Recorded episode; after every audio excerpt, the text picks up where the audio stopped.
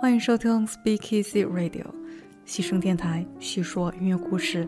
大家好，我是阿口米。今天是二零二一年的十二月七日。十二月呢，我们有许多既定的传统节目要安排。在这之前，我们再一起多听一期爵士钢琴家。今年有一本精巧的口袋书翻译出版，叫做《假行家爵士乐指南》。用轻松愉快的行文将读者带进爵士乐的世界。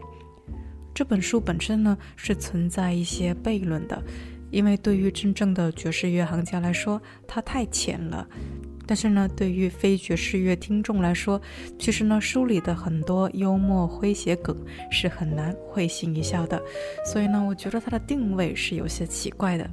不过呢，今天我要用它的一个小分类，它指出。你要是突然发现自己完全在假充爵士乐行家，那很可能是因为以下四位钢琴家中的一位或者几位的存在：奥斯卡·彼得森 （Oscar Peterson）、约翰·刘易斯 （John Lewis）、艾罗尔·加纳 （Errol Garner） 和戴夫·布鲁贝克 （Dave Brubeck）。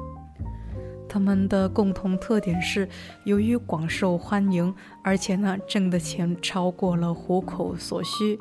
这四位钢琴家得罪了许多崇尚纯粹的爵士乐迷，他们甚至用上了最有力、最刻毒的侮辱之词来评价他们“商业化”带引号。那今天我们就来聆听这四位爵士钢琴家。首先，第一位就是 Oscar Peterson。他的身材高大，相应的呢手也很大，只有增加了额外的低音琴键的巨型钢琴才能够适应他的臂展，也就是在低音部比八十八个琴键的普通钢琴增加了九个琴键的钢琴。今晚我们的开场聆听的就是他的《Blue and Sentimental》。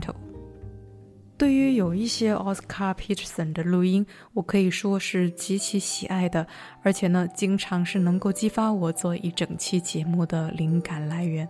比如说第八十一期甜味爵士，就是围绕着他的这一曲《You Look Good to Me》而生。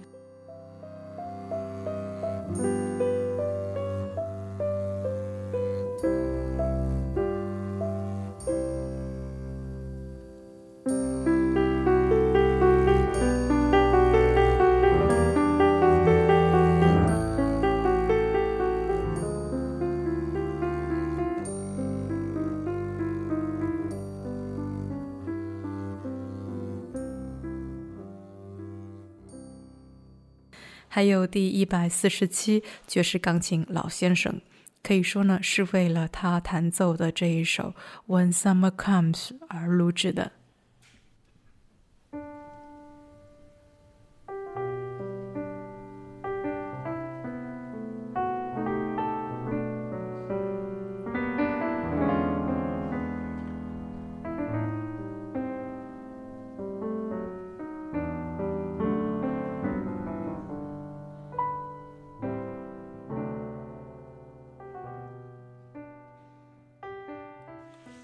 Oscar Peterson 和他所带领的三重奏的录音高产也高质量，在商业上也取得了巨大的成功。对于爵士听友来说，他是一位非常友好的爵士钢琴家。他的唱片几乎找不到可以称为败笔的作品。他的弹奏悦耳，但是不会腻味。比如说，我们来听一首大家最耳熟能详的爵士标准曲《Fly Me to the Moon》。火花四溅，光彩夺目。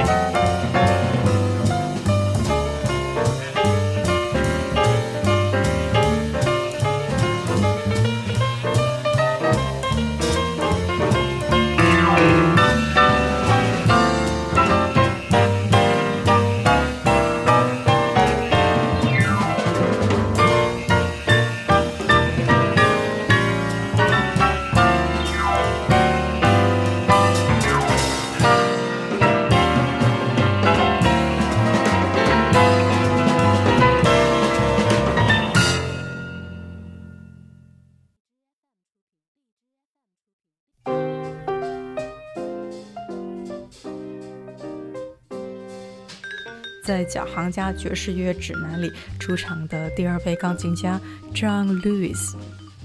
John Lewis 早期和 Charlie Parker 一起演出，在爵士乐界，这几乎等同于取得了圣人的地位。可能大家更熟悉他所在的爵士乐团——现代爵士四重奏。John Lewis 是其中的钢琴手，也负责主要的作曲和编曲。他们将欧洲古典音乐的芬芳注入到爵士乐，从巴洛克时代汲取音乐的形式和策略，比如说使用对位法，再把它们和布鲁斯、比波普以及当代的古典乐统一起来，形成了洗练的感性特色。而且呢，说起当时的爵士乐手，给人的印象是相当灰暗的，大概画风呢是这样的。身上脏兮兮，穷困潦倒，吸毒，生活自甘堕落。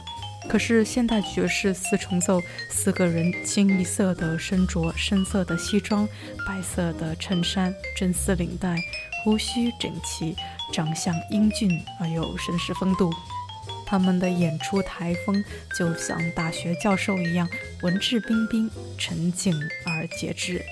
这个乐团相当的稳定，在长达二十年里只更换过一次成员，使得音乐上得以保持高水平。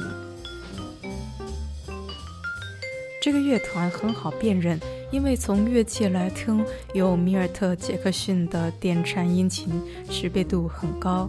杰克逊变化无常，却总是充满感情。优雅的电颤音琴独奏似乎处在中心位置。两侧是低音提琴和鼓所带来的冲力十足而周密的节奏声部，再加上路易斯讲究而时髦的钢琴弹奏来组织全局。接下来，我们来聆听他们的《Jangle》。这首曲子呢是由 John Lewis 所作，是直接致敬爵士吉他手 Reinhard Jangle。这位吉他手。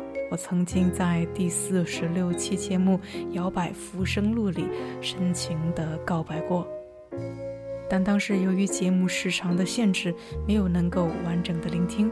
今天终于可以如愿了。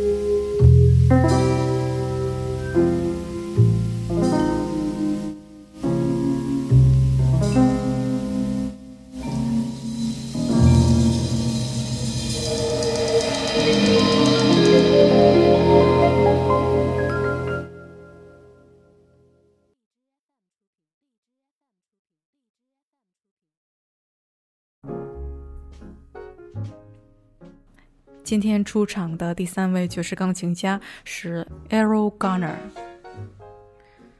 那么上一期维度呢，我们其实已经入选了这位钢琴家了。不过呢，当时我讲到了 Woody Allen 的电影去了。那么关于这一位钢琴家有一些轶事，大多数的钢琴家都会一边弹琴一边哼哼，但是呢，Arrow Garner 有些无理的人把他的 Arrow 名字拆成了耳洞 Ear O。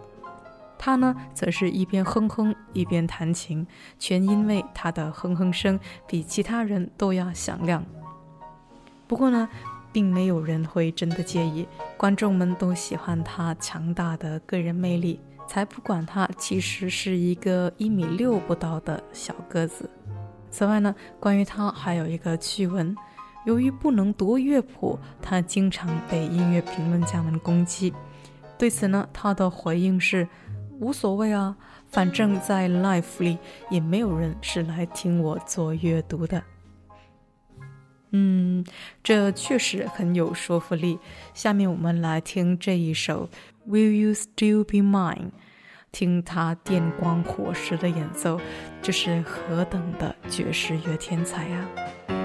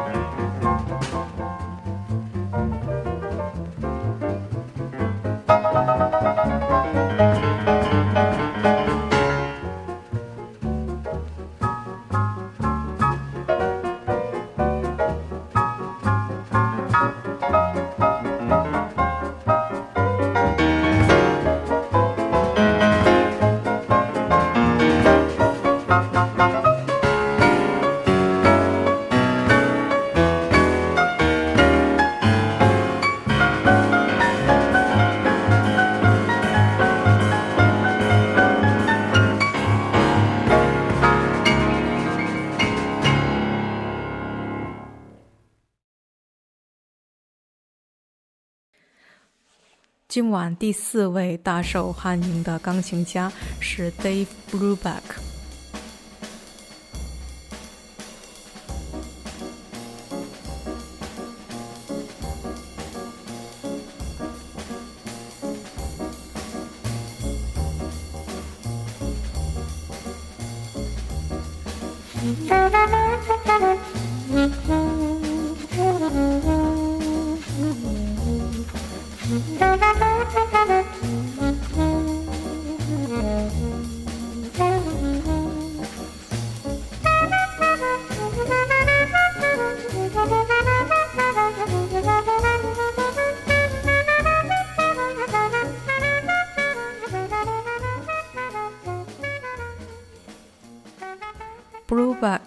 贝克是同名四重奏乐队的首席，也是另一位成功的吸引了大批听众的爵士乐钢琴家。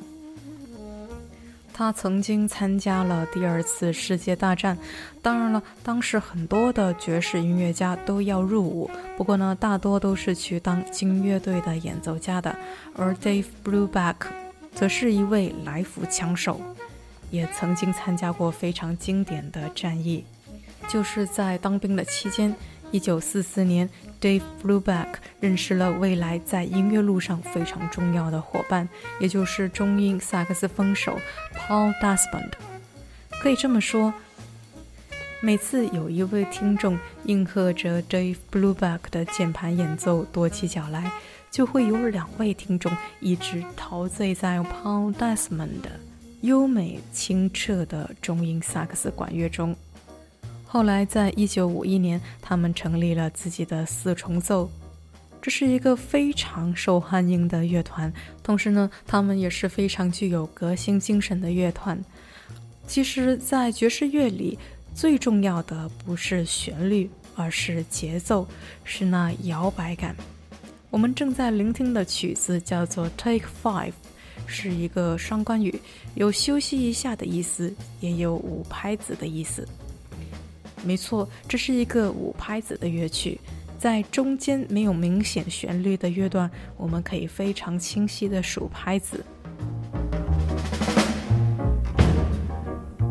一二三四五，一二三四五。如果把五拍子分组，则是。一二三，一二一二三，一二，恰恰嘣嘣嘣，恰恰嘣嘣嘣，恰恰嘣嘣。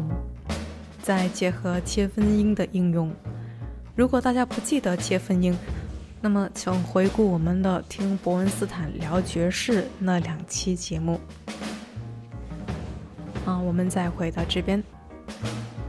如果把 b 恰恰再加入一些切分音的概念，将弱拍在前，强拍在后，就从 b 恰变成嗯恰，并且呢，将均匀的三拍子切割，就会变成嗯恰嗯恰嘣嘣嗯恰嗯恰嘣嘣。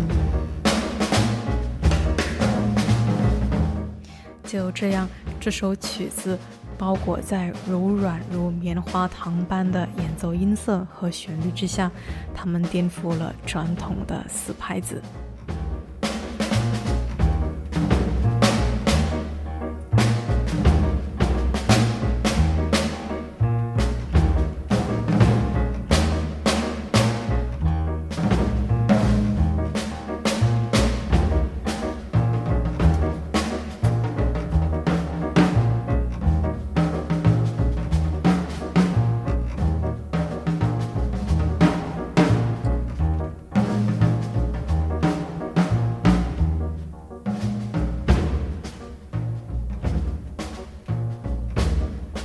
Thank you.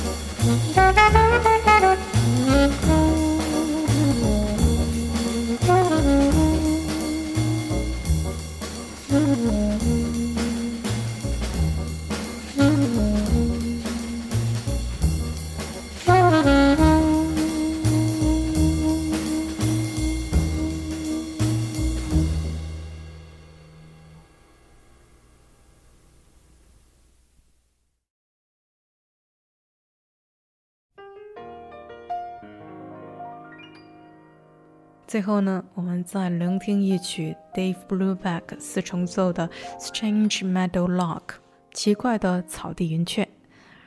让我们沉浸在爵士乐的摇摆中，结束今天的节目吧。今晚呢，有不少曲子的时长是七到八分钟。其实呢，这是一个我非常喜欢的爵士乐曲长度，可以让人恰到好处的沉浸的享受爵士乐曲。不知道大家是否喜欢今晚的四位爵士钢琴家呢？按图索骥跟踪这些钢琴家去找唱片听，基本是不会踩雷的。嗯，也不知道大家通过今晚的节目有没有能够假充一位爵士乐行家了呢？今天的节目就到这里了，西声电台叙述音乐故事，这是我们陪伴你的第一百六十六天，我们下期见吧。